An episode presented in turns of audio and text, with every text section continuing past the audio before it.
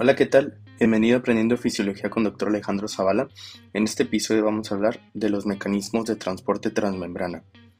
Estos son mecanismos mediante los cuales las sustancias pueden ingresar a la célula o pueden salir de ella. Los mecanismos de transporte transmembrana primeramente los clasificamos en dos. Vamos a clasificarlos a de acuerdo si utilizan o no energía. Tenemos al transporte pasivo, que son los que no requieren energía, y el transporte activo, que son los que requieren energía o molécula de ATP. Primero vamos a hablar del transporte pasivo, los que no requieren energía. De estos tenemos tres. La difusión simple a través de un poro en la bicapa lipídica, la difusión simple a través de canales simples o la difusión facilitada. Vamos a hablar de cada uno de ellos. La difusión simple a través de un poro en la bicapa lipídica es como su nombre indica, las sustancias atraviesan a la célula ya sea para entrar o para salir, cruzando directamente por un poro en la membrana celular.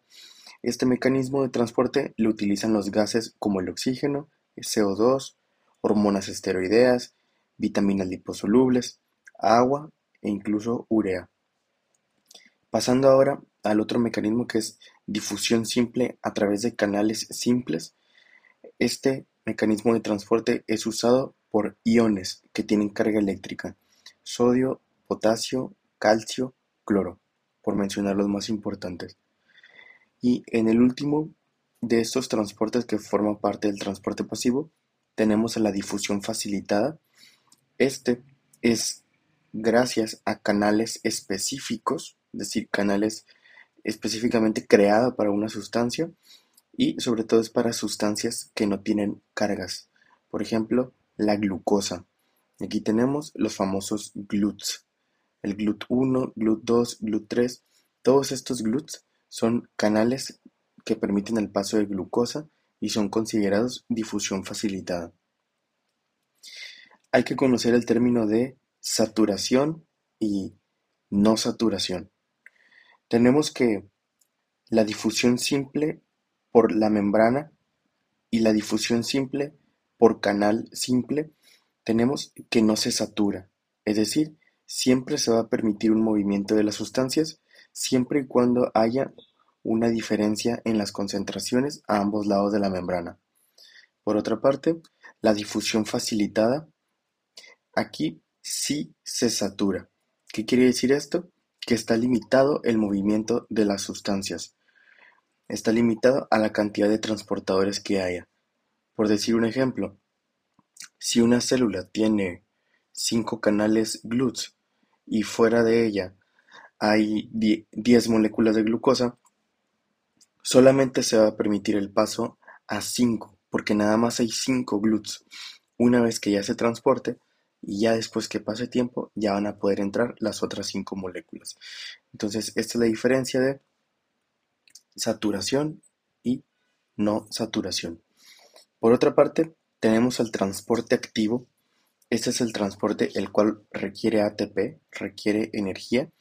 Y aquí entran dos, el transporte activo primario y transporte activo secundario. Vamos a describir cada uno de ellos. El transporte activo primario son las bombas. Estas son unas proteínas que mueven a los iones en contra de su gradiente de concentración, es decir, mueven a los iones en dirección contraria hacia donde ellos quisieran irse.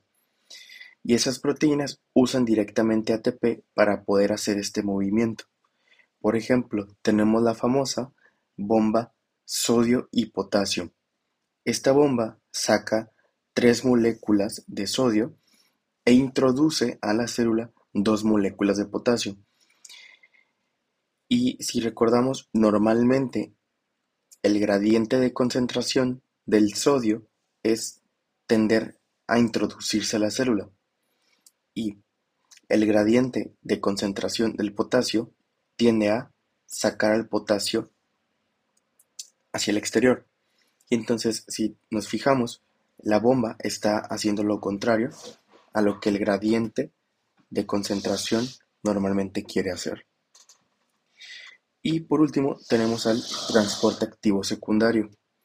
Estos usan el gradiente de concentración de iones que generaron las bombas.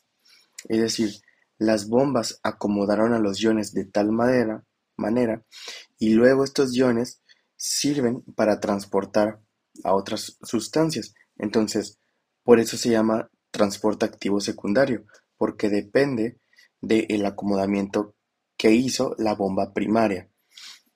Ejemplo de estos son los famosos transportadores SGLT.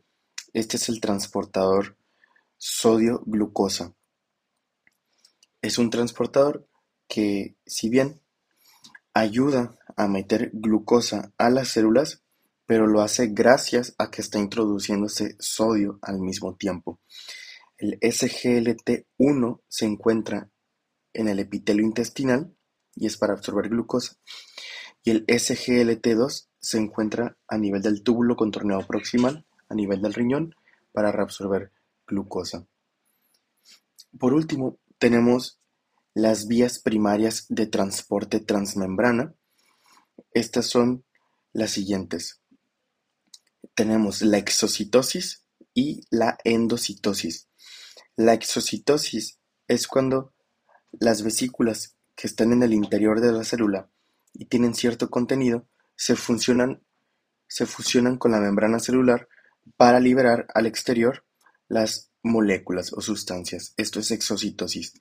Lado contrario, endocitosis es que la membrana celular se pliega sobre sí mismo forma una vesícula e introdujo ciertos solutos, ciertas sustancias hacia el interior de la célula. Esto es endocitosis. Y bien, con esto terminamos este episodio. Nos vemos en el próximo.